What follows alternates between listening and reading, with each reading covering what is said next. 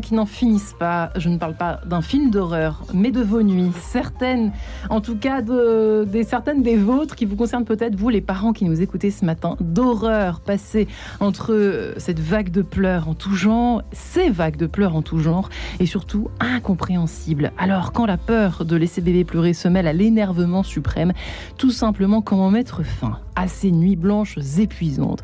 En gros, faut-il laisser pleurer les bébés la nuit? Eh bien, c'est tout simplement la question que nous allons tenter de poser à nos invités. Enfin, nous allons carrément la poser à nos invités ce matin dans cette émission Mariage Enquête de son. Ça commence tout de suite. Et j'ai la joie de recevoir euh, deux expertes en la matière, Liliane Emed Pierre. Liliane, bonjour. Bonjour. Psychologue clinicienne, psychanalyste spécialiste des troubles du sommeil, auteur de Cet enfant qui ne dort pas, qui date un peu, chez Albin Michel. Cet enfant qui ne dort pas, euh, qui a été suivi, si je puis dire, d'aimer ses enfants sans se laisser dévorer, euh, qui a été réédité en livre de poche en 2015 et à nouveau réédité plus récemment ou pas, Liliane? Et surtout un autre, c'est ça? Euh, cet enfant qui ne dort pas également réédité euh, aux éditions du livre de poche. Voilà, en livre de poche tout simplement. Euh, qui est un peu notre soft spécialisé en nuit épouvantable, on peut le dire comme ça. qui a des listes datant de plusieurs années, je crois. Enfin, c'est complètement Plusieurs mois. Plusieurs mois. Écoutez, je suis un peu marseillaise sur les bords, pardonnez-moi Liliane. Stéphanie Bujon est également avec nous. Bonjour Stéphanie. Bonjour. Bienvenue. Vous êtes journaliste. Vous avez co-écrit avec Laurence Einfalt S'organiser avec bébé chez Erol. Alors vous, on peut vous inviter sur tout plein d'émissions concernant euh, tout ce qui se passe autour des bébés. On remarque, je pense que Liliane aussi. Euh, nous sommes également en ligne avec Florence Pinon. Bonjour Florence. Bonjour Marianne, bonjour à toutes et à tous. Euh, bonjour à vous, vous êtes consultante en sommeil. Vous êtes la fondatrice de bébéaucalme.fr. donc consultante en sommeil, précisons-le, pour les enfants de 0 à 5 ans. Voilà, c'est très précis comme créneau. Et nous sommes enfin en ligne avec Ombline Logier. Bonjour Ombline. Bonjour. Vous êtes notre maman témoin du jour. Vous, dont l'aîné a pleuré et a hanté toutes vos nuits jusqu'à 3 ans. Est-ce possible? D'où Jésus? Est-ce possible, Ongline Bah oui, c'est possible. Malheureusement.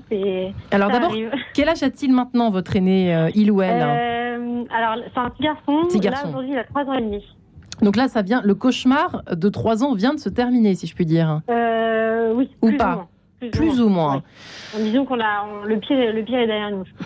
C'est-à-dire qu'en fait, il a, parce qu'il y a deux catégories de bébés, Liliane. Il y a ceux qui ne s'endorment pas et ceux qui se réveillent en pleine nuit. Ombline, c'était quelle catégorie votre votre Alors moi, c'était la deuxième catégorie. Ils s'endormaient très bien, très vite, très facilement, et en revanche, la nuit, c'était euh, l'horreur. Alors, premier diagnostic, Liliane, Stéphanie. Liliane. Alors, je suis étonnée parce que quand un enfant ou un bébé s'endort bien, il se réveille moins la nuit. Hein, parce que c'est la difficulté de séparation. S'il n'arrive pas à s'endormir et qu'on est à côté de lui, ben, quand il se réveille la nuit, parce qu'il y a des réveils normaux la nuit, ben, il a besoin de quelqu'un qu'on le rendorme comme on l'a endormi en début de nuit. Donc euh, là, euh, je m'étonne de ces, de ces réveils. Hein. Et bien sûr qu'il faut voir un petit peu en profondeur ce qui s'est passé pour que ça arrive c'est moins courant quand même que les fameux endormissements difficiles. Euh, c'est-à-dire que les endormissements difficiles provoquent forcément les réveils la nuit avec intervention des parents. Pourquoi Liliane, pour commencer? Parce que quand je m'endors non séparée de papa ou de maman, j'ai quelqu'un à côté de moi. Donc quand je me réveille la nuit, ben, je ne peux me rendormir qu'avec papa ou maman. Non séparés. Vous, nous y voilà pour le premier point. Vous n'aviez pas de problème de séparation, Ombline, au niveau de l'endormissement euh, de euh, votre enfant Non, non, non, franchement. Dans une chambre seule Ah oui, oui, il était dans sa chambre qui était à côté de la nôtre. Euh, non, vraiment, au niveau de l'endormissement, il n'y avait pas de problème. Bah écoutez, Ou alors c'était rare, quoi. Ouais. Ben c'est vous posez une colle à Liliane. Là, c'est bah ce qu'il y a de plus. Non, mais vous aviez déjà réussi l'endormissement. Ce qu'il y a de plus difficile. Puis il faut savoir combien de fois vous étiez réveillé par nuit, Ombline. Combien de fois par nuit, ouais. Bah, très franchement, euh, c'était quasiment toutes les heures. Quoi. Combien Je dirais qu'entre entre minuit et 6 heures, c'était toutes les heures. Oui. Et quand on couchait vers 19h30, euh, c'était peut-être toutes les deux heures. Quoi. Et à partir de minuit, euh, c'était toutes les heures. Oui, oui. Waouh. Alors c'est difficile de répondre à cette question parce que en tant que psychanalyste, je fais des consultations où je plonge dans la famille. Donc je ne Bah peux oui. pas faire un diagnostic comme ça sans savoir tout ce qui se passe dans la journée. ou ce Tout qui est se passe- important, Ah, tout est important. qui Tout est important. Et justement, c'est- un message qui est très important, c'est que quand on traite du sommeil, on regarde ce qui se passe en amont. Jamais au moment du coucher seulement, mais tout ce qui se passe dans la journée. Et le sommeil, c'est fonction de ce qui s'est passé avec son enfant dans la journée. D'accord. Donc ça peut être l'émotion positive ou de l'émotion négative parfois. Quand c'est pas régulier, la- les difficultés pour s'endormir, ça peut être aussi parce que euh, moi, on m'a toujours dit qu'il y avait aussi euh, une condensation parfois d'émotions positives. et Il faut que ça se décharge, un déchargement. Non, Euh, oui, Ça oui, oui, oui, oui. Quand il y a trop de- d'émotions, comme vous dites, ça. positives. Mais en général, c'est plus des émotions, hein, c'est plus euh, des affects négatifs ou, ou une excitation. Une D'accord. excitation Ce qui n'est pas la même chose. qui n'est pas la même chose. Stéphanie Bujon, à nous. Euh, premier élément de, de réponse peut-être euh, à, à Ombline, euh, si ça dure. Visiblement, c'est encore en train de ça, Oui, que ah continue oui. Ombline Oui. les, les galères, hein, le, la Bah, nuit. en fait, disons que non, les galères sont terminées la nuit, mais là, le problème qu'on a maintenant, mais c'est bon, on va dire que c'est un moins gros problème, c'est qu'ils se réveillent tous les matins entre 5h30 et 6h. Ah bon, ça, ça, va déjà mieux. Donc ça va beaucoup mieux. Non, non, vraiment, ça n'a rien à voir. Pauvre Ombline, Mais, hein. euh, combien de parents sont cons- Il manque de sommeil quand même, quoi. Ouais, combien de parents sont concernés par, euh, par cela euh, De plus en plus, d'après ce que j'ai lu en préparant l'émission, euh, Stéphanie Bujon. Alors, euh, effectivement, bah, ce, que, ce que mentionne Om- Ombline, euh, c'est vrai que nous, on s'est, on s'est beaucoup intéressé, euh, on s'est intéressé donc euh, aux bébés. Ouais. Euh, c'est vrai qu'on s'est aussi beaucoup intéressé aux parents et effectivement euh, à comment on peut euh, s'organiser en tant que parent pour euh, en fait s'adapter au rythme du bébé. Alors au début, effectivement, laisser, pleurer un bébé la nuit quand il a quelques mois, C'est difficile question. quand même à faire. On hein. n'est pas question. Euh, donc, effectivement, les parents s'adaptent. Euh, quand ça dure trois ans, trois ans et demi, euh, souvent d'ailleurs, ce qu'on qu'on voit au bout d'un certain temps, c'est que ces enfants qui qu'on finit par coucher dans un lit de grand, parce qu'ils sont devenus plus grands, ils descendent du lit, puis ils Mhm. viennent s'in- s'in- s'infiltrer dans la chambre et bah oui. et s'installer dans, dans le lit dans le lit des parents. Quand ils, souvent aussi, ils ont commencé leur vie en dormant dans le lit des parents. d'ailleurs, Voilà. hein. Stéphanie qui nous ramène à notre sujet, vous avez bien raison. Au fond, question que je vous pose à toutes autour de cette table, ainsi que Florence Pinon, à qui j'adresse cette pre- première question. Combien de temps, euh, même un tout petit bébé, je sens que Liliane ronge son frein à l'idée de répondre, Florence Pinon, combien de temps faut-il laisser bébé pleurer le, le soir pour l'endormissement, par exemple? Alors, la réponse, euh, ça, peut être assez complexe, hein, mais moi je pars toujours du principe que euh, on va répondre, on ne laisse pas pleurer un enfant pour s'endormir. C'est, euh, c'est pas nécessairement, euh, ce n'est pas du tout même une bonne idée de partir du principe, de manière consciente, de laisser pleurer euh, un enfant pour qu'il apprenne à s'endormir tout seul. C'est ce que faisaient nos grands-mères, mais ça, c'est pas bien. On est d'accord. On est bien d'accord. Maintenant, il arrive parfois que certains enfants ont besoin de pleurer pour décharger leurs émotions, mais à ce moment-là, il est important d'accompagner ces émotions-là, de rester euh, toujours présent, de garder son enfant dans ses bras ou de rester à côté pour accompagner justement ce déchargement. Et une fois que ça va mieux, là, on va pouvoir avancer vers euh, l'autonomie dont parlait Liliane euh, tout à l'heure, à savoir que, ben oui, en effet, plus un enfant est capable de puiser dans ses ressources, a confiance en lui, se sent en sécurité pour s'endormir sans l'aide de ses parents, en totale autonomie, bah, plus en effet on peut s'attendre à ce que l'endormissement se passe bien, est-ce que les nuits se passent mieux, est-ce qu'il y ait moins de réveils en pleurs. Et quand ça persiste, à ce moment-là, bah, toujours comme à l'endormissement la nuit, c'est pas une bonne idée de laisser nos enfants pleurer tout seuls leurs émotions euh, et leur détresse à 2 heures du matin. Donc on est bien d'accord que quand ça fait trois ans que ça dure, c'est très compliqué en termes de fatigue chez les parents de pouvoir continuer à intervenir, mais ça reste une mauvaise idée de manière consciente de se dire bah non maintenant c'est terminé, je n'y vais plus. L'idée c'est de pouvoir intervenir et comme le disait Liliane, de pouvoir travailler en amont sur euh, le déroulement de la journée, sur l'équilibre familial, euh, sur euh, vraiment tout ce qui se passe en termes de rythme, en termes de séparation, en termes d'alimentation, sur ce qui se passe dans la journée pour essayer de comprendre d'où viennent ces réveils nocturnes et pouvoir les éviter sans passer par la case et laisser pleurer. Euh, Liliane, est-ce que vous êtes d'accord avec cela? Est-ce qu'il faut C'est complexe, hein, l'endormissement. Je pense que c'est la question la plus complexe. Oui, c'est très complexe les pleurs parce que ça dépend de l'âge. Hein, un bébé de trois mois, on ne laisse pas pleurer. Non, on un de deux ans et demi, euh, on peut le laisser pleurer. Euh, on essaye de comprendre. Et puis, il y a beaucoup de choses par, par rapport aux pleurs. Euh, les pleurs, euh, il y a des pleurs de faim, il y a des pleurs de détresse, il y a des pleurs parce que l'enfant est malade, il y a des pleurs parce que le bébé essaye de dire quelque chose et les bébés ne peuvent dire quelque chose qu'avec les hmm. pleurs. Donc, je veux dire, c'est très difficile de dire il faut pas, il faut pas. Bien sûr que si les, euh, si les pleurs, euh, il y a des bébés qui ont besoin de pleurer, comme vous disiez, qui ont besoin de pleurer et d'évacuer les tensions, mais on n'est pas obligé de rester à côté. On le sait qu'ils pleurent, par exemple, 10 minutes et qu'au bout de 10 minutes, ils s'endorment. Et puis, dans les pleurs des bébés, souvent ce qui aide les parents, c'est de d'écouter les pleurs et quand il y a des répits, des arrêts, Hein, il y a des salves de pleurs avec un arrêt, de voir si les arrêts, les pauses entre les différentes salves de pleurs euh, s'allongent. Quand euh, les, arrêts, les pauses de pleurs s'allongent au fur et à mesure, c'est que le bébé va s'endormir. Donc c'est pas la peine d'intervenir. Bon, donc il y a, toutes sortes de teneurs de pleurs et ça dépend aussi du bébé, de l'âge, de l'âge. Et puis ça dépend si c'est un bébé qui pleure toute la journée. Hein, il y a des mamans ou des parents qui peuvent pas poser leur bébé de la journée. C'est pas du tout hein. pareil. Un bébé qui pleure toute la journée, il pleurera aussi la nuit. Et un bébé qui ne pleure jamais, et qui pleure que la nuit, par exemple, ou qui se réveille en pleurant. Liliane, pas du tout la même nous chose. Nous avons d'ailleurs une témoin que je ne cite pas, elle, veut pas, elle souhaite pas, elle souhaite pas qu'on la nomme ce matin, qui vous pose une question à toutes les trois ce matin. Elle vous demande effectivement, c'est pour ça que ça m'y fait penser à l'instant. Euh, elle, elle a accouché il y a pas longtemps et elle n'arrive pas à poser son bébé. Elle l'allait et elle peut pas poser ni le papa, ils peuvent pas poser le bébé sans qu'il pleure. Ils peuvent pas le, poser pour qu'il dorme en fait. Hein.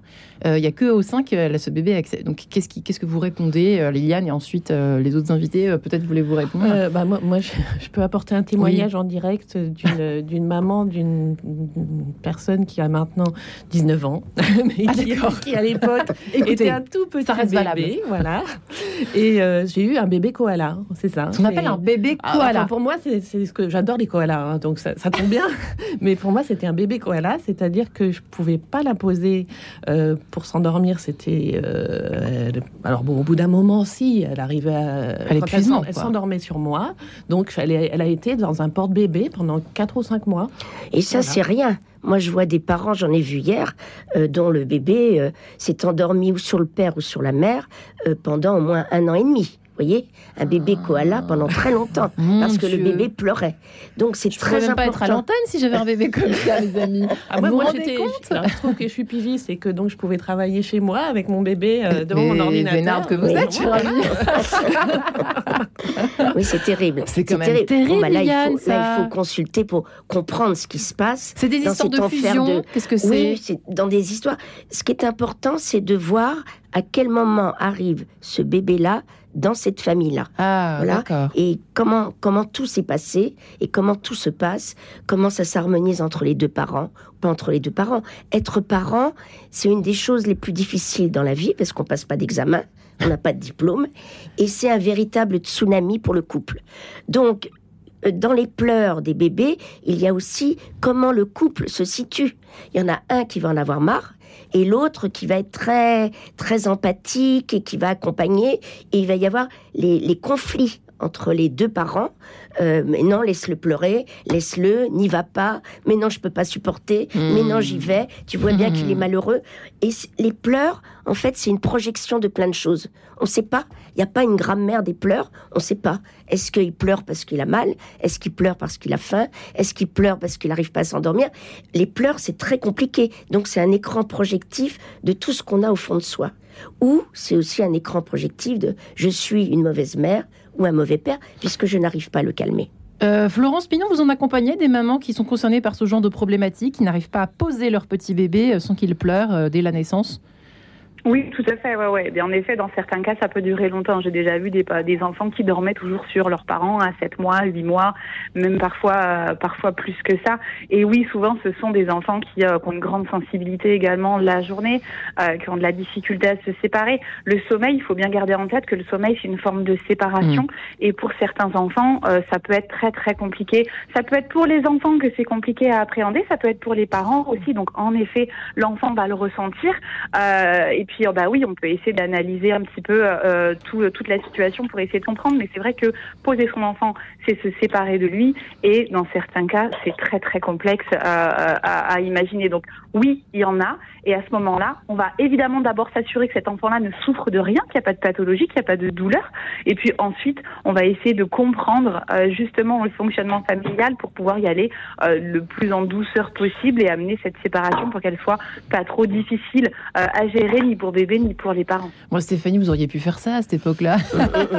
oui, oui.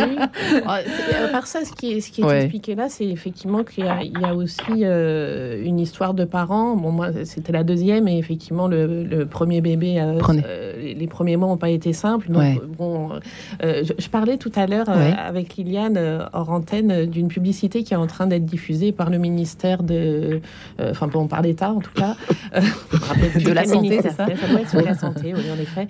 Euh, autour, effectivement, de, l'apprentissage des parents autour du sommeil de bébé. Et on voit deux parents qui, sont, euh, qui se posent des questions. Est-ce qu'il a chaud? Est-ce qu'il a froid? Est-ce qu'il est malade? Est-ce qu'il faut appeler le docteur? Et puis, au bout d'un moment, le bébé dort et les parents sont encore inquiets. Parce que, eh ben, est-ce que tu crois pas qu'il dort trop? Que... voilà. Dès qu'un bébé se met à dormir, Dès qu'un bébé se met à dormir ou un enfant se met à dormir, les parents sont inquiets. S'ils ont vécu des mois ou des années avec des réveils la nuit, quand ils ne se réveillent pas, ils se demandent ce qui se passe. Ah oui. Voilà, non, non, mais ils sont très inquiets. Oui. Parce qu'il euh, il pleure pas, il est, il est mort. Euh, que s'est-il passé Tiens, j'ai envie de revenir vers Ombline, qui est toujours peut-être avec nous, Ombline Logier. Vous êtes toujours avec nous, Ombline Oui, oui. Est-ce que c'est pas ça qui vous a... Non, vous n'êtes pas là pour... On n'est pas chez le psy euh, d'enquête de sens, hein, bien sûr. Hein, voilà. en revanche, toute intrusion gardée. Est-ce qu'il n'y avait pas chez vous peut-être un peu cette, cette peur, chez vous, parents, ou, vous et votre époux, peut-être, ou, ou pas? Euh, la peur de. Bah, que, je sais pas, peut-être que c'est pour ça qu'il se réveillait la nuit ou j'en sais rien. Est-ce que ça vous a traversé cette idée-là? Non, pas du non, tout. Pas du, au contraire. Euh, moi, j'ai un diagnostic, mais je sais pas si s'il est bon. C'est que je suis tombée très vite enceinte de sa sœur. Euh, et ensuite de son frère. D'accord. Il a eu deux petits frères et sœurs assez rapidement. Ça fait rire Liliane, ça fait sourire Liliane ce que vous racontez, oui, oui, ça peut être une explication, effectivement. Bah voilà. Et en plus, il a eu des petits soucis de santé quand il était petit, qu'on fait qu'il n'a pas pu s'alimenter correctement pendant six mois. Oui. Donc en fait, je pense que ça plus ça, euh, ça a été trop pour lui. Et c'est un enfant, euh, c'est un enfant qui est hypersensible, donc la, la, moindre chose qui se passe, voilà. Ça a été trop pour lui et ça a été sans doute trop pour vous, madame je pense. Oui, hein oui. c'est pas du tout une critique, hein, c'est un. Non, non, non, mais voilà, oui, oui, c'est une constatation. Voilà, c'est difficile une famille qui s'agrandit aussi vite de donner à chacun, de hmm. donner à chacun, et surtout en plus il a des petits problèmes de santé. Et en plus, quand un, un, bébé ou un enfant a des problèmes de santé, ben, on est très tolérant à ses pleurs. Hein, on pense bah qu'il est malade, ah bah, donc on la ah bah court tout de suite, ah, et il prend cette habitude qu'il suffit qu'il fasse un, et ça y est, on accourt. Ah bah oui, oui bien sûr. Ah bah c'est évident. C'est tellement vrai. euh, eh bien, une page en couleur, si vous le permettez, mesdames. On se retrouve juste après. À tout de suite.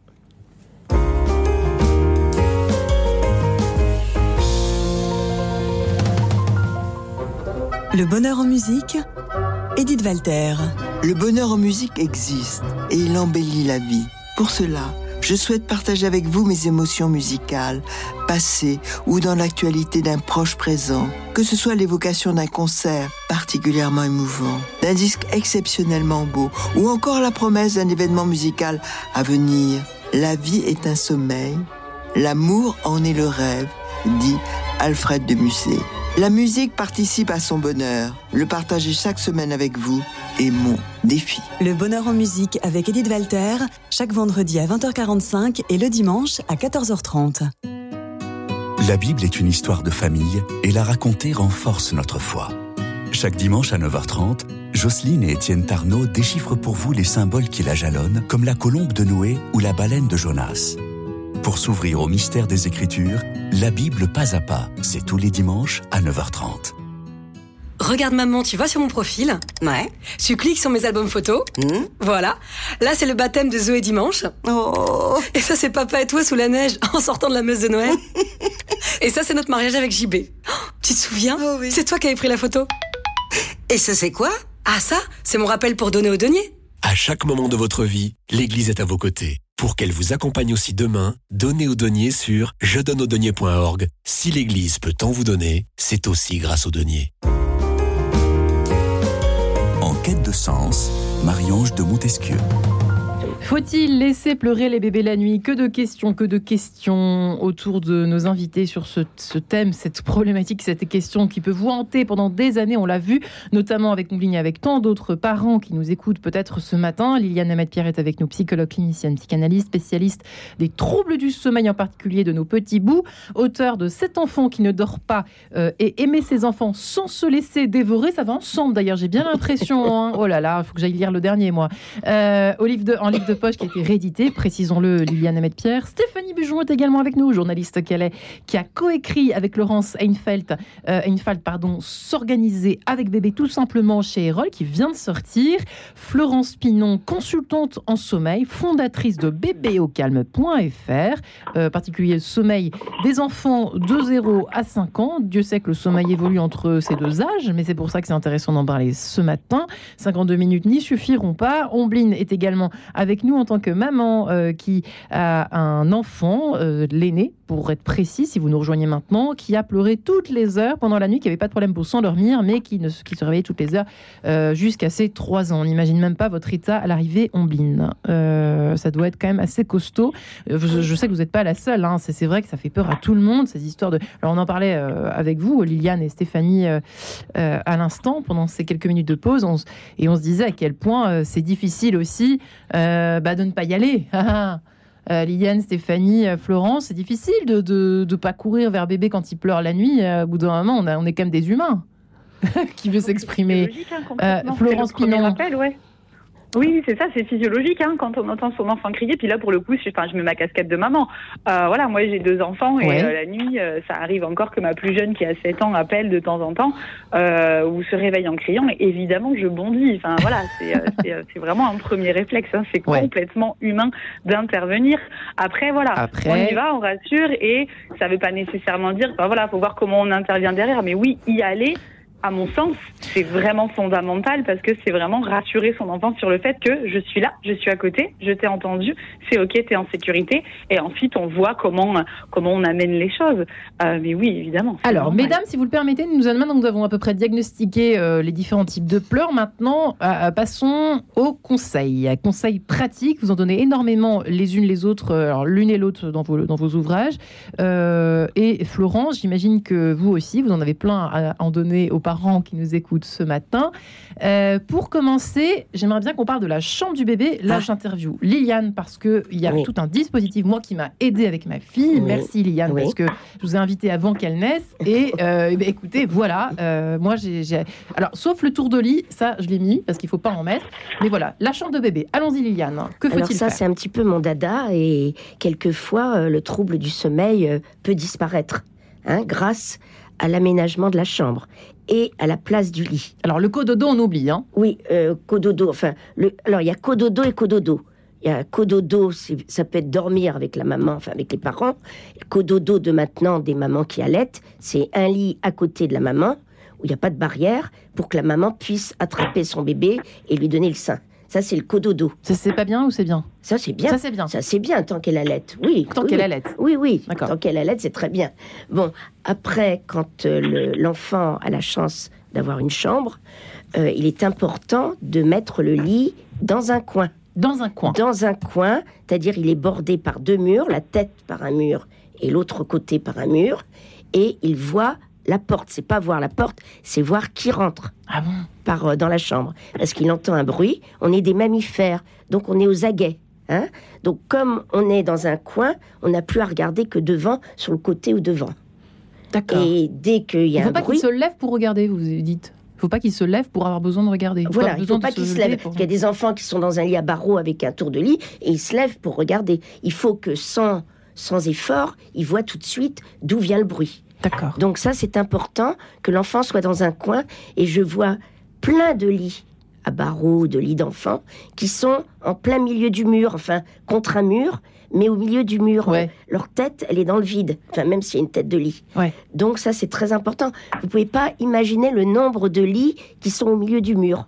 D'accord. C'est un De premier temps- élément, ça. De temps en temps, il y a des lits qui sont au milieu de la chambre. Ah ça, c'est pour des parents très anxieux avec leur bébé, avec leur bébé, Ah ouais, avec leur bébé, qui mettent le lit au milieu parce qu'ils disent qu'il va mieux respirer. Il n'y aura pas de mur autour. Ah, ouais. C'est les berceaux qu'on a tendance à mettre surtout au milieu. Voilà hein. les berceaux, oui. Mm. Mais on met plus tellement de berceaux maintenant. Bah, moi, j'en Hein avais mis un, mais bon, bref. Oui, oui, enfin, on met plus, on met plus tellement de. Oui, c'est. Mais c'est vrai qu'on les met au milieu. Et puis, dans les familles où il y a un, un parent gaucher, un parent droitier, Ouais. bah, comme ça, on peut mettre le bébé, enfin, facilement euh, autour. Donc ça, c'est très mauvais. Donc le lit, c'est une chose. D'accord. Le lit, non, mais c'est très important, euh, le lit, euh, le lit dans la chambre, parce que euh, il est important d'avoir une tanière, d'avoir un nid. On est des mammifères, donc on doit avoir ça. Et je me permets de dire, puisque je suis sur l'antenne, que je suis contre les lits cabanes. Les lits dits cabanes, c'est la grande mode aujourd'hui. Un lit avec des montants, avec des montants au-dessus, euh, qui, qui montrent, enfin, qui délimitent euh, un toit et des murs, mais il n'y a que des montants. Il n'y a pas de mur, il n'y a pas de toit. Une cabane, Une ça n'est pas ça. Ça Hmm. n'est pas ça, une cabane. Ça fait peur aux enfants bah, c'est-à-dire, je trouve ça ridicule. C'est comme si on vous mettait dans une maison qui est pas finie. Je veux dire, donc c'est pas la peine hein, d'acheter. Et le lit cabane, ça a une euh, vraiment, euh, c'est fou. Tout le monde achète un lit cabane. Ah, il a un lit cabane. Alors les parents mettent des guirlandes, mettent des drapeaux, mettent, mettent en quelquefois fait. mettent un toit. Enfin bon, c'est pas la peine. Et les mobiles, pour ou contre? Les Oui, ça, c'est très les bien trucs, pour les euh, bébés. ça les Pour éveille. Oui, mais les vrais mobiles, pas les mobiles qui tournent. On, on remonte et ça tourne euh, régulièrement. Un mobile en Un- bois, enfin, un qui mobile bouge pas. euh, où ça bouge avec notre souffle. Vous D'accord. voyez, avec euh, c'est ça pour les bébés. aussi. Parce que les bébés sont tout le temps sur le dos, donc c'est important qu'ils s'ennuient pas et qu'ils voient un petit peu, enfin, qu'ils puissent regarder euh, quelque chose qui bouge. Stéphanie, autre conseil pour la chambre, l'épisode de la chambre? Alors, Vous en avez ou pas? Euh, la chambre, euh, moi, le, le- le- conseil qui me vient le plus euh, à l'esprit de tout ce qu'on a dit jusqu'à présent, c'est surtout d'essayer de déculpabiliser les parents. Ouais. Alors, c'est vrai que quelquefois, on est, on est maladroit, euh, on répond un peu trop euh, aux pleurs du bébé, ou Ouais. pas assez, ou effectivement, on met pas le lit au bon endroit. Ou, euh, euh, mais je pense que le fait de culpabiliser, euh, ça, ça entraîne encore plus euh, Oui. un, un manque de Ouais. confiance de la part du, du bébé. Hmm. Et donc, euh, nous, c'est ce qu'on a un peu essayé de faire avec Ouais. notre livre, c'est de donner nos conseils de. en fait, on n'est que des jeunes mamans, enfin Ouais. des jeunes mamans qui ont vieilli, quoi, hein, des jeunes mamans qui ont de l'expérience. Mais euh, euh, notre idée, c'est vraiment d'essayer de déculpabiliser les mamans pour que euh, elles se sentent en confiance et qu'elles apprennent leur bébé. C'est un peu ce que Qu'elles vous apprennent leur évoquiez, bébé. c'est-à-dire que les pleurs, c'est vrai que les, premiers, les premières semaines, on comprend rien, qu'on est là devant le lit en se demandant mais pour- pourquoi il dort? ou pourquoi il dort pas? ou pourquoi il mange tellement? ou pourquoi il mange si peu? et, et, et au bout d'un moment, on apprend et euh, l'un et l'autre apprennent à se faire confiance. Je crois que c'est ça. hein. Oui, ça s'appelle la période d'accordage Ouais. où on prend connaissance. C'est pas parce qu'on a porté son bébé pendant neuf mois qu'on le connaît. Donc l'un et l'autre, la maman doit faire connaissance, le papa aussi, hein, et le bébé doit faire connaissance avec ses parents. Donc Euh, peu à peu, on apprend. Au bout du fil, Florence Pinon, qu'en pensez-vous pour le, effectivement, euh, avec tout ce qui a été dit, euh, éventuellement conseil pratique sur la, disposition de la chambre, vous, ça, vous intéresse ou pas? Vous vous y intéressez quand vous consultez, euh, quand des parents viennent vous consulter ou pas? Oui, tout à fait. Oui, oui. Et en effet, euh, comme le disait Liliane, le lit dans un coin, c'est euh, en effet c'est la base.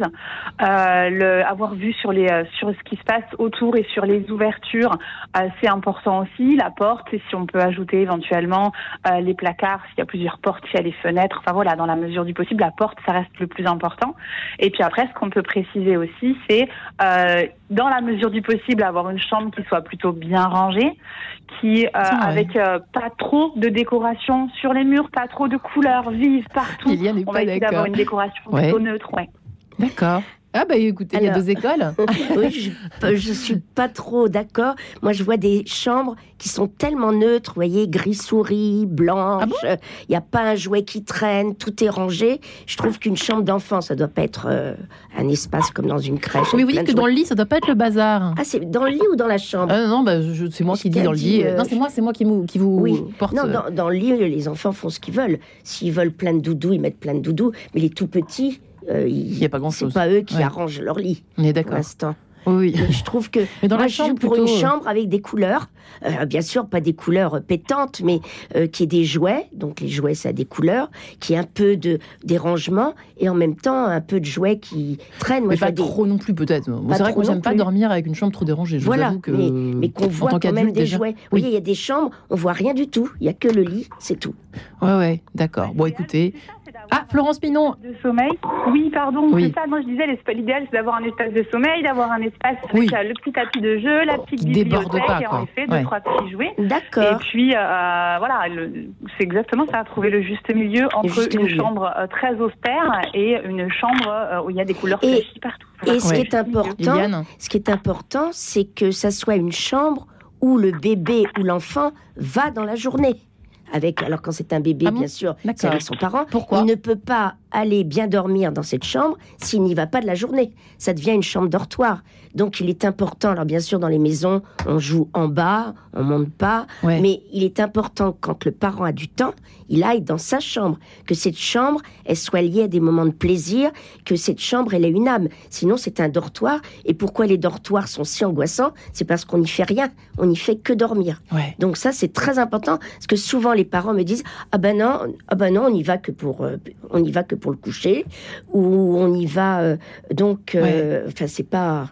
Ça, du coup, ça, oui, ça donne une idée du sommeil, enfin, euh, ou oui, alors, sommeil ou alors c'est une chambre où il y a on que se des livres. quoi. Que des livres, il n'y a pas de jouets. Ah non, on joue jamais dans la chambre. La chambre, c'est pour lire les livres. Ça fait sourire, Donc ça euh, va pas, il faut que ça soit un mixte, un petit mixte quand même. Alors allons-y, c'est intéressant ce que vous avez pointé du doigt, c'était le, sujet que je voulais aborder évidemment euh, central, c'est-à-dire la confiance, puisque c'est la crise de panique devant ces fameux pleurs. Euh, Il y a peut-être une différence, un distinguo à faire entre le caprice, le hurlement, le pleur d'endormissement. Euh, alors j'ai peut-être envie de m'adresser à Florence pour commencer, et puis Stéphanie ensuite. Florence Oui. Euh, alors, bah, euh, le caprice, oui, ça c'est quelque chose qui intervient beaucoup plus tard. hein. Cette notion de dire, je vais faire exprès de me comporter de cette manière-là pour avoir cette c'est quelque chose qui arrive, euh, selon les spécialistes, autour de 5 ans. Donc avant ça, non, quand l'enfant pleure, il exprime, euh, il exprime quelque chose. De toute façon, oui, un enfant qui hurle, on va essayer de comprendre pourquoi il hurle. Un enfant qui chouine, euh, bah, de la même manière. De toute façon, à ce moment-là, l'idée c'est quand même d'arriver dans la chambre au moment du dodo avec un enfant qui est le plus détendu possible. Et donc on va pouvoir travailler ça en amont. Déjà, on va mettre en place un rituel qui soit, qui Mm. soit justement un moment agréable, passé entre l'enfant et l'un de ses parents ou les deux parents quand, euh, quand c'est possible.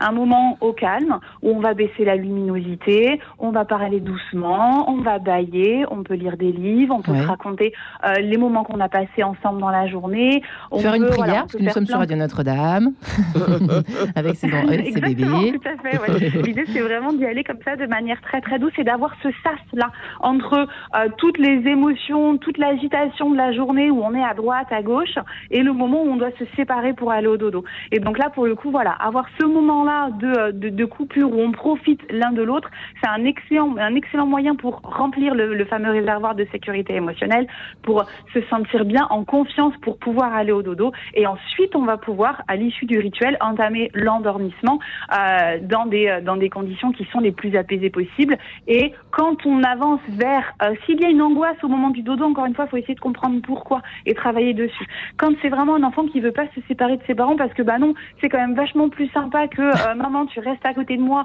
et que Ah bah oui. tu me tiennes la main. Bah là, forcément, on va lui expliquer très gentiment que j'entends et c'est normal. Néanmoins, ma main, je vais la garder avec moi, mon cœur, et ça va aller. Tu vas t'en sortir et on va accompagner son enfant.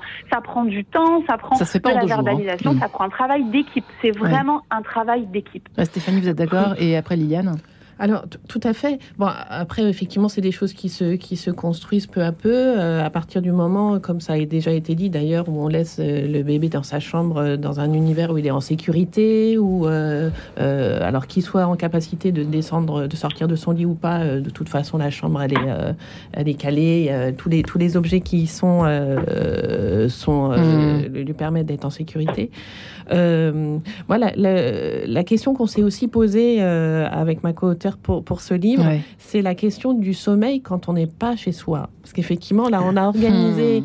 on a organisé une chambre formidable pour ce, ce bébé qui va Et boum, passer des la nuits crèche. formidables. Alors, il y, a- il y a la crèche, puis il y a les vacances. Quelquefois, on aime bien partir. Ou il y a les grands-parents, ou il y a... Hmm. euh, voilà.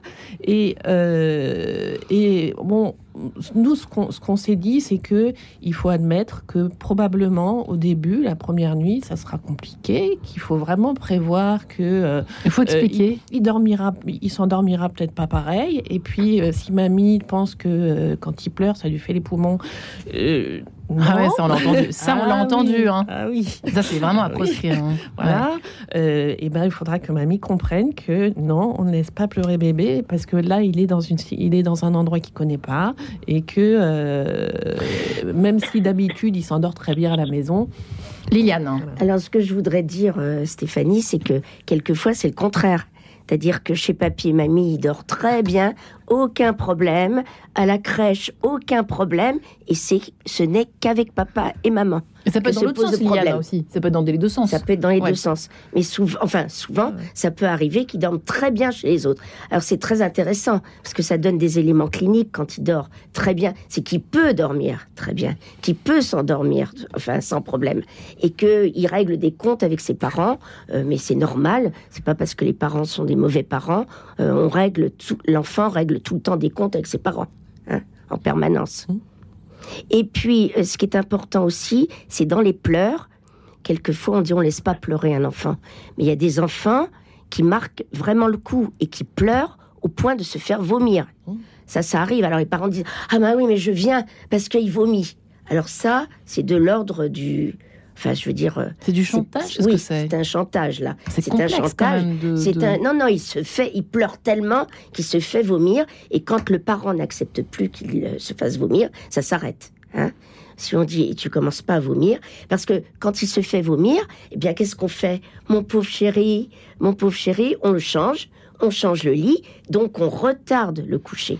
Donc Et là, c'est des enfants Mm. qui marquent le coup vraiment très fort, mais ça veut Il pas dire qu'ils sont très angoissés. Ça veut pas dire qu'ils sont très angoissés, ça veut dire qu'ils savent bien faire ce qu'il faut pour attraper papa ou maman. Donc faut quand même, vous avez- parce que je, vous n'avez pas tout à fait encore répondu à la question de votre côté, Liliane, faut-il laisser pleurer les bébés la nuit Je- euh, Quelques minutes pour identifier, c'est ça? Alors, En gros, ça dépend quel âge, ça dépend. quand ils commencent à être un peu plus âgés que Quand trois ils mois. sont plus âgés, on peut laisser pleurer.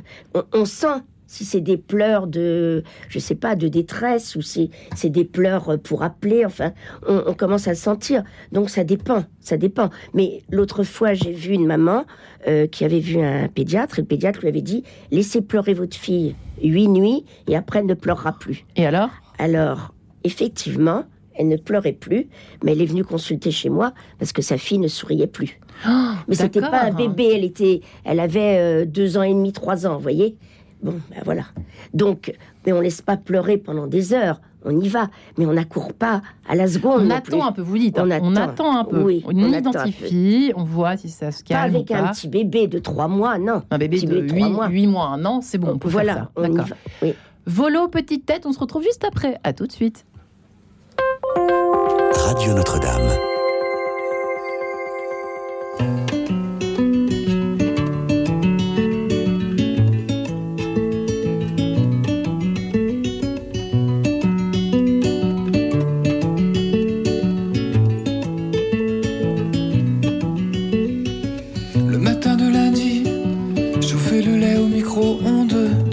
Sous la pluie pour ta petite tête blonde. La moitié de 8 heures, le compte à rebours en secondes. Ton manteau est râleur sur ta petite tête blonde. La nuit n'est pas finie, que veux-tu qu'on réponde à tout le corps à cri de ta petite tête blonde? L'hiver refait l'automne, mais faut pas qu'on confonde. C'est moi qui me cramponne à ta petite tête blonde.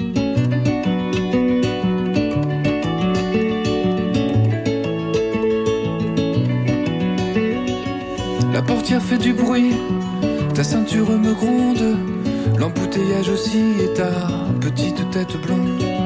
Sonner à l'interphone, attendre qu'on nous réponde, dire le nom que l'on donne à ta petite tête blonde. Bonjour et à ce soir, quand les klaxons sondent le bout du boulevard pour ta petite tête blonde. L'hiver copie l'automne, mais faut pas qu'on confonde. C'est moi qui me cramponne à ta petite tête blonde. Petite tête blonde, petite tête blonde, petite tête blonde, petite tête blonde. Monter sur le trottoir, à emmerder le monde et courir en retard vers ta petite tête blonde, sans pouvoir comparer à rien qui corresponde avant de retrouver ta petite tête blonde. J'accroche encore mon cœur au sourire des jocondes, mais je n'ai que le bonheur de ta petite tête blonde. Et voilà pour mais- une petite blonde que l'on a parfois bien du mal à laisser s'endormir, s'en aller dans les bras de Morphée. Faut-il laisser pleurer les bébés la nuit? C'est la question que nous posons ce matin dans cette émission Enquête de sens avec Liliane Nemeth-Pierre, psychologue clinicienne, psychanalyste, spécialiste des troubles du sommeil de nos enfants, auteur de Cet enfant qui ne dort pas et, également Aimer ses enfants sans se laisser dévorer à découvrir les deux ouvrages en format poche. Stéphanie Bujon, journaliste et auteur, qui a coécrit avec Laurent S'organiser avec bébé chez Erol. Florence Pinon, consultante en sommeil, fondatrice de bébéaucalme.fr de 0 à 5 ans. Et puis Ombline qui était toujours avec nous. Euh, écoutez, Ombline, euh, nous ne vous, ne- vous avons pas oublié. Euh, Avez-vous une question, une réaction importante après tout ce qui a été dit? Est-ce que vous regrettez de ne pas avoir consulté finalement un peu plus tôt? L'avez-vous fait d'ailleurs au départ? Vous aviez peut-être pas le temps. Alors, je j'ai j'ai pas particulièrement de questions à poser. Simplement, euh, c'est vrai que si j'avais entendu cette émission euh, il y a trois ans, ça aurait peut-être changé la donne. Euh, j'ai consulté, oui, j'ai consulté, euh, j'ai consulté une psychologue formée par Bernadette Lemoine. Ouais. Mais bon, en fait, ça, je vous avoue que ça n'a pas changé grand-chose. Ça, Hmm. ça, ça l'a aidé sur le moment, et puis en fait, après, après, c'était reparti, quoi. Ouais, bah écoutez, euh, Voilà. en tout On cas, l'a mieux- consulté trois fois. c'est c'est quand même derrière vous, donc c'est l'essentiel. Oui, exactement, tout à fait. Mais euh, ouais, Liliane, euh, vous fermez les yeux. Non, je. je Priez peut-être, je ne sais pas. Euh, effectivement, euh, j'aimerais bien. Ah bah, écoutez, Ambline, si vous n'avez pas d'autres questions, écoutez, en tout cas, on était très heureuse d'avoir votre, euh, votre témoignage. Merci beaucoup, parce que vous Eh représentez ben, je euh, vous en prie. beaucoup de, de parents qui sont concernés ce matin par cette, ces problématiques liées au sommeil, à l'endormissement et aux pleurs la nuit. Euh, j'aimerais bien qu'on parle des cauchemars tout à l'heure, mais j'aimerais bien qu'on s'arrête d'abord sur les rituels d'endormissement, parce que c'est ça qui nous intéresse ici, qui est au cœur de nos conseils, je pense, ce matin, qu'on peut donner aux mamans. Enfin, moi, maigrement, non, mais en tout cas, les spécialistes qui sont avec nous ce matin. Euh, Liliane, Németh Pierre, euh, le rituel, comme l'ont dit nos deux autres invités tout à l'heure, c'est essentiel. Ça, c'est essentiel et Florence l'a très bien décrit. Mais euh, je voudrais qu'on n'aille pas dans l'extrême, parce que maintenant, coucher un enfant, ça devient une véritable mise en scène. Et on éteint les lumières, et on fait ceci, et on prend les doudous, et on lit, et on, chante, et on pas. joue. Non, et les rituels, c'est un, un début et une fin. Quand ça dure trop longtemps, plus je reste longtemps dans la chambre, plus je communique à l'enfant indirectement Ouais. que c'est très dangereux de dormir, puisque euh, moi-même, je ne pars pas, je ne me sépare pas.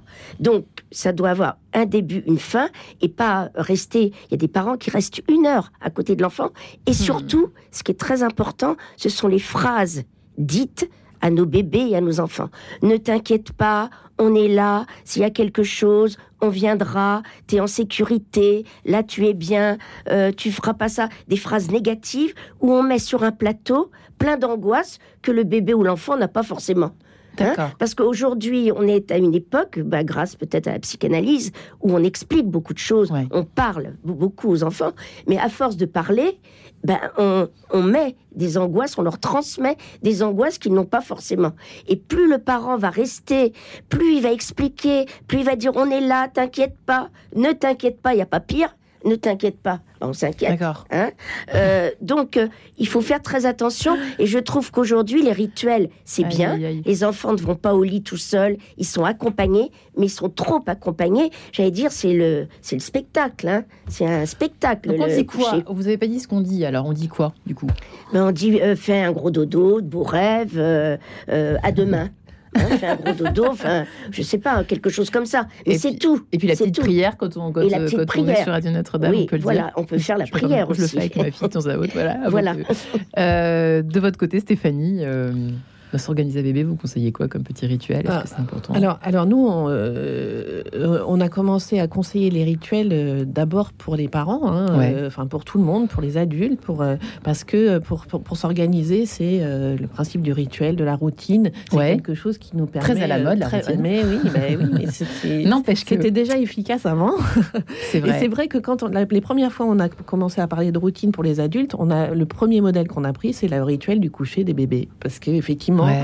euh, euh, le meilleur moyen pour eux de se justement de se détendre et de euh, de, de prendre confiance dans leur sommeil, euh, c'est euh, d'avoir un petit truc, en effet pas trop long, mais euh, bien calé, euh, de en effet moins d'une demi-heure certainement, et euh, qui permet de Et même 5 minutes, hein, ça peut. ça, Comment dépend, ça, ça dépend quand ça marche. Ça dépend. Et si, le, voilà. et si le bébé ou l'enfant manifeste des signes de fatigue, il faut pas faire durer le rituel. sûr, parce que son sûr. train de Moi, sommeil arrive, de 5 il minutes. faut pas le rater. Ah, Alors, une on- demi-heure. ça On a, dépend. on a connu Non. des parents qui, pendant qu'ils racontaient l'histoire, s'endormaient eux-mêmes. hein. Oui, la plupart du temps, ils s'endorment avant l'enfant. Ils s'endorment avant l'enfant. Mais avec un bébé, on fait pas un rituel d'une demi-heure. Plus, plus l'enfant grandit et plus il faut étoffer le rituel. Hein, parce que bah, il y a des enfants à deux ans, Oui. ils ont un bisou euh, et au revoir, un ça. petit livre et c'est tout. Et il y a des enfants, euh, le rituel n'est pas assez rempli là. Mais ça dure pas euh, trois quarts d'heure non plus. Hmm. Donc plus l'enfant grandit, plus le rituel s'étoffe. Et, et Ouais. puis, ce qui- ce qu'il faut dire aussi, Aussi. je pense, c'est que euh, ce rituel, il faut euh, soit qu'il suive un, un moment où le parent a justement pu prendre un petit peu de temps pour lui pour euh, euh, recharger ses batteries, parce que bon, c'est un peu ce, ce qu'on peut dire, c'est que les parents, ils ont passé la journée à courir, à Il y travailler. a ça aussi, voilà. hein. C'est vrai qu'on n'a pas assez Et dit, donc, arriver à transmettre de la détente à un enfant quand on n'est pas détendu soi-même, c'est complexe. Ou l'autre possibilité, c'est de trouver un, un rituel qui euh, aussi détende les parents. Moi, je, je sais que euh, vous, vous parliez de chanter tout à l'heure. Moi, c'est quelque chose que j'aime bien faire Ouais. et je l'ai beaucoup fait avec mes enfants et ils en ont un ça souvenir détend, hein. formidable. Mm. Et moi, j'aimais bien chanter. Alors, eux, ils étaient ravis parce que ça les reposait. Ils ont appris plein de chansons de Brassens euh, qu'ils n'auraient pas appris autrement. et et, et, et c'est vrai que voilà, je pense qu'il y a, il y a cette, cette étape-là de peut-être qu'il faut que avant le rituel du coucher des enfants, les parents aient leur propre rituel de fou. ou que le parent, comme vous dites, fasse quelque chose qui lui fait plaisir à lui aussi. Il y a des, des pères, par exemple, ou des mères, ou, ou des mères qui disent ben, Moi, j'aime pas jouer, donc je jouerai pas avant, j'aime pas ça. Des pères qui disent Moi, j'aime pas lire les histoires, mais on fait autre chose. Ouais. Mais faire, comme vous dites, quelque chose qui vous fait plaisir, ça passe. Mm. Et ça calme beaucoup l'enfant. Ça le rassure beaucoup de sentir que maman est contente et lui, il est content Alors, la, aussi. la seule chose qui est Ouais. évidemment à proscrire, mais ça, on n'en parle pas parce que c'est ça C'est la veilleuse, hein, ça je Non, sais. Moi je l'ai enlevé. c'est- Hein. Depuis que Liliane a dit qu'il fallait pas, il veut- moi j'ai enlevé ma veilleuse. Jusqu'à deux ans. Jusqu'à deux ans. Évidemment, c'est l'écran. Ah oui, Ah, ça, on n'en parle Dieu, pas. On non. en a même pas parlé, non, c'est non, dingue. non, Ah non, c'est des parents qui mettent pas des écrans dans les chambres. Mon Dieu. Ah, Florence dans les Pilon. chambres, non, mais effectivement, le, dessin animé avant Oui, oui, oui. euh, Avant hein. trois ans, non. Ah, ça c'est quand même important. Florence Pinon dans les rituels. Dans le rituel, oui, on peut faire, on peut imaginer plein plein de, de choses différentes. Comme l'a dit Liliane, euh, il s'étoffe tranquillement avec l'âge. Il faut pas que, il faut pas en effet qu'il dure trop dans le temps. C'est bien de pouvoir poser un cadre. C'est bien que ça soit évidemment tous les soirs la même chose. C'est bien qu'il y ait une cohérence entre ce qu'on dit et ce qu'on fait. Quand c'est la dernière histoire, c'est en effet la dernière histoire. Et il n'y en a pas dix derrière. D'accord. Euh, c'est euh, après comme comme l'a dit Liliane, c'est important de faire quelque chose qui convient à tout le monde. Le meilleur rituel, c'est celui qu'on peut transposer quand on part en vacances, quand on va dormir ailleurs, et Mmh. c'est celui que qui nous fait plaisir à nous.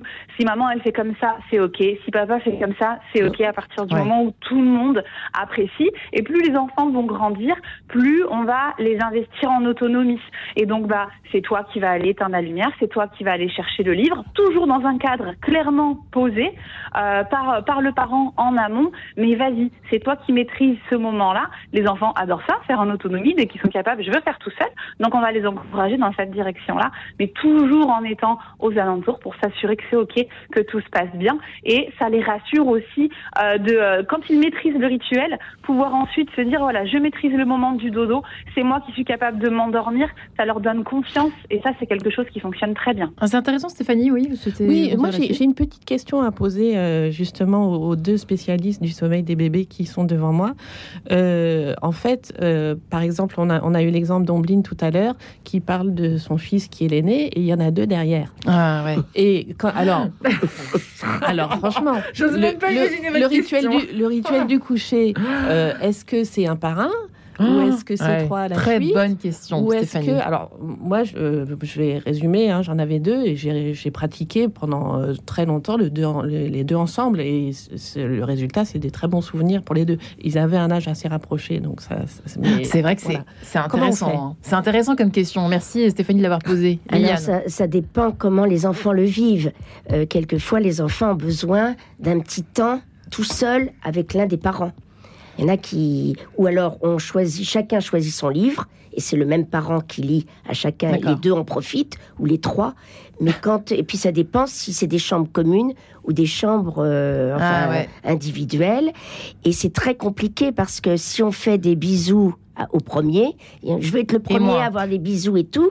Quand vous avez fini avec le dernier, le premier dit mais moi, euh, moi ça fait longtemps que tu m'en as pas fait, tu viens d'en faire. Enfin, le, c'est vraiment euh, la comptabilité là, le, le rituel, enfin la fratrie. Il faut être un peu ferme au fond. Hein. C'est un peu le message finalement. Enfin, Oui, enfin, être clair donner- dans le et ferme au donner sens, à euh, chacun suivant l'âge quand euh, ils sont pas rapprochés. Après, par exemple, si vous en avez un de 8 ans puis un de 1 an, c'est pas le même rituel. Et leur expliquer. Écoute, toi, tu voilà, t'es plus grande. Voilà, je et sais puis pas, et enfin. peut-être avoir autre chose qu'un livre. Peut-être raconter sa journée ou dire ce qui s'est pas bien passé avec les copines ou les copains. Bon, chacun doit avoir un moment privilégié que l'enfant, que l'autre enfant ne partage pas. Mais c'est vrai que c'est compliqué avec plusieurs enfants. Vous avez tout à fait raison, Stéphanie. Ouais, Florence, peut-être un élément de réponse à cette question de Stéphanie?